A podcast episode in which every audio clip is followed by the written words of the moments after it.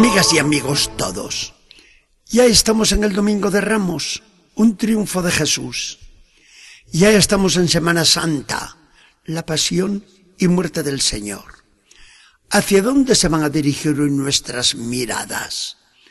Hacia las palmas que agitan muchos brazos mientras gritan desaforadamente las gargantas, Osanna, Osanna.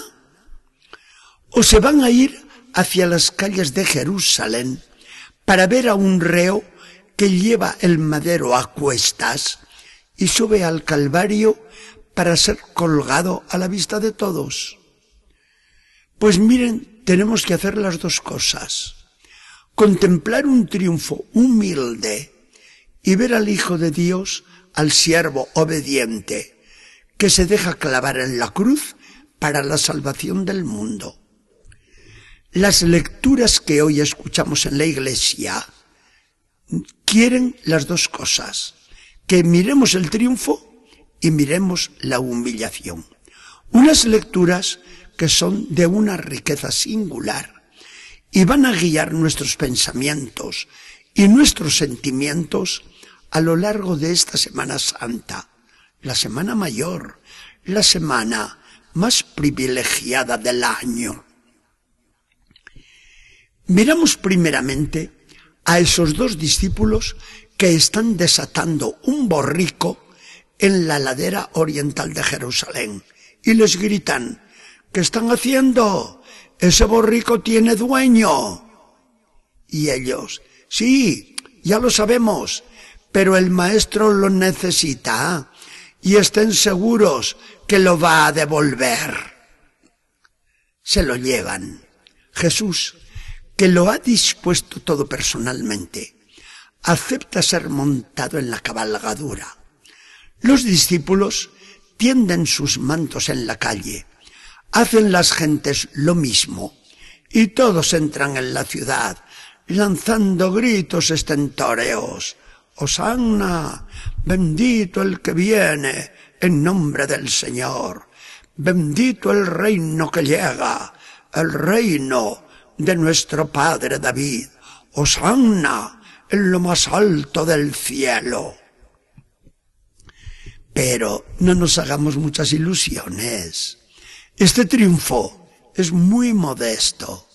No tenía entonces nada que ver con la subida de los triunfadores del imperio al Capitolio de Roma, ni tenía tampoco ningún parecido con nuestros desfiles modernos.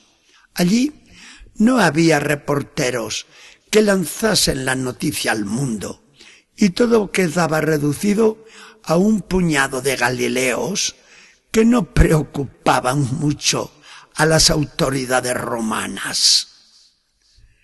El Evangelio de Mateo se encarga de recordarnos la profecía.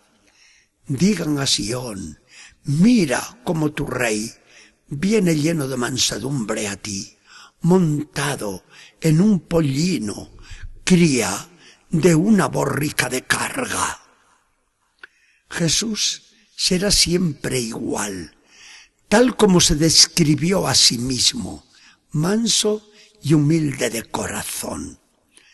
No podía ser de otro modo, pues la profecía de Isaías nos lo describe como el siervo y el Hijo obediente que irá al sacrificio de la cruz siendo inocente, en vez de nosotros los culpables y merecedores del castigo de Dios.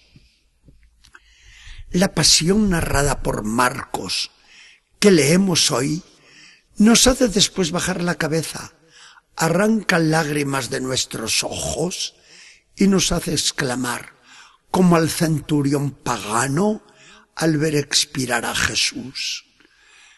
Verdaderamente, este hombre era hijo de Dios. Hijo de Dios y ha sufrido tanto. Hijo de Dios y lo rechazan tantos. Hijo de Dios y lo abandonan hasta los suyos.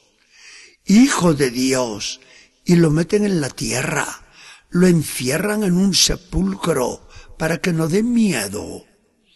Hijo de Dios, y sus enemigos sellan su tumba para que no se escape, para que no aparezca más, para que no molesten adelante, para que se pierda su memoria y no se acuerde nadie más de él. Estos eran los pensamientos de los hombres, pero Dios tenía pensamientos muy diferentes. Como nos recuerda San Pablo en uno de los párrafos más bellos de sus cartas. Cristo se hizo por nosotros obediente hasta la muerte y una muerte de cruz. Cristo, Cristo Jesús, no podía llegar más hondo en su dolor y en su humillación, pero no podrá subir después más alto en su gloria. Pues sigue diciendo Pablo, porque Dios lo levantó a lo más alto del cielo y le dio el nombre sobre todo nombre. Lo constituyó Señor. Le dio el dominio universal sobre los ángeles, sobre los hombres y sobre todo lo creado. De tal modo que al nombre de Jesús se tiene que doblar toda rodilla en el cielo, en la tierra, en el infierno, y toda lengua ha de proclamar que el Señor Jesús está en la gloria de Dios Padre. Este es el Jesús que nos va a llenar la cabeza y el corazón en estos días santos. El Jesús que hoy entra en Jerusalén con un triunfo muy humilde, porque no trata de sembrar terror entre sus enemigos, sino de ganar los corazones de todos. El Jesús de esta Semana Santa es el Jesús que padece y muere para salvarnos. Es el Jesús que con sus llagas y no con palabras está gritando al mundo cómo nos ama Dios y cómo nos ama Él, nuestro Redentor. El triunfo de hoy, con Jesús montado en un borrico y con nosotros batiendo palmas y entonando osanas y vivas, es sólo el preámbulo y el anticipo del desfile final con que la entrada en la Jerusalén celestial al final de los tiempos se sellará nuestra vida. Aquel sí que será triunfo grande y que asombrará a todos.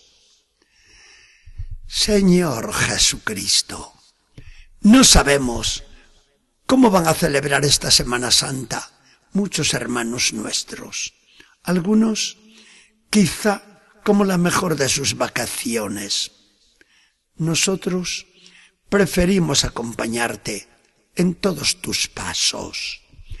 Esos pasos que nos van a herir los pies y que nos van a hacer llorar. Igual que nos van a arrancar gritos jubilosos durante tu entrada en Jerusalén y en tu resurrección. Tú nos vas a tener a tu lado, en tu dolor y en tu triunfo, porque así también nos tendrás allá arriba, en los esplendores de tu gloria. Que el Señor nos bendiga y acompañe.